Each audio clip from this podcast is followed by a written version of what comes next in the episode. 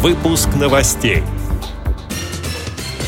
В Перми для родителей детей-инвалидов открылся офис бесплатных юридических консультаций.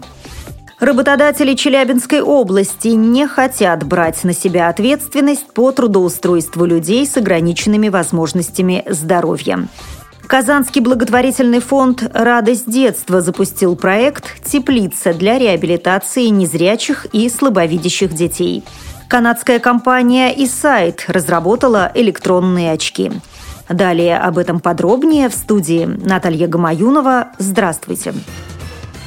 Перми для родителей детей-инвалидов открылся офис бесплатных юридических консультаций, пишет газета «Текст». Центр начал работу в рамках проекта «Дерево решений» общественной организации защиты прав детей-инвалидов и их семей «Счастье жить». Приведу слова руководителя агентства по делам юстиции и мировых судей Пермского края Яны Дорофеевой. Активное участие некоммерческих организаций в оказании бесплатной юридической помощи значимо и полезно. Надеюсь, что проект проект окажется востребованным и будет реально работать на защиту прав и законных интересов указанных граждан. Конец цитаты. Офис находится по адресу улица 25 октября, дом 66. Консультации проводятся по предварительной записи. Телефон 8 922 33 41 600. Также родители детей-инвалидов могут отправлять свои вопросы по электронной почте happiness.tu.life собака mail.ru.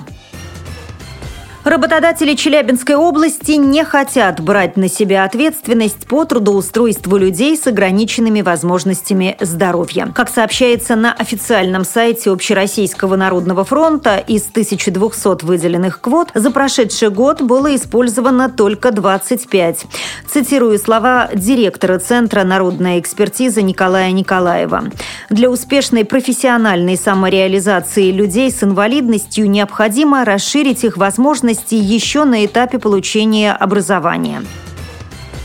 Казанский благотворительный фонд «Радость детства» запустил проект «Теплица» для реабилитации незрячих и слабовидящих детей. Для воспитанников Лаишевской коррекционной школы-интерната построен всесезонный парник, в котором дети смогут выращивать овощи, зелень и ягоды, рассказывает консультант фонда Владимир Мезрин касательно самой теплицы. Планируем к началу лета где-то запустить ее в эксплуатацию. И чтобы именно дети там трудились и навыки приобретали. Опыт. Может, кто-то в дальнейшем станет по этой специальности трудиться. Потому что не так много для незрячих у нас профессий. Установка первой теплицы завершилась в декабре. Сейчас ведутся работы по проведению в нее отопления.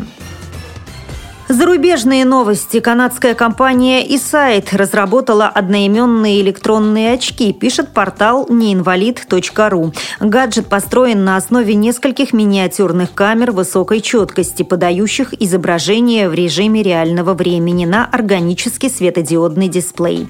Благодаря технологии, учитывающей особенности зрения, выводящуюся на очки картинку, человек может преобразовывать и увеличивать по своему желанию.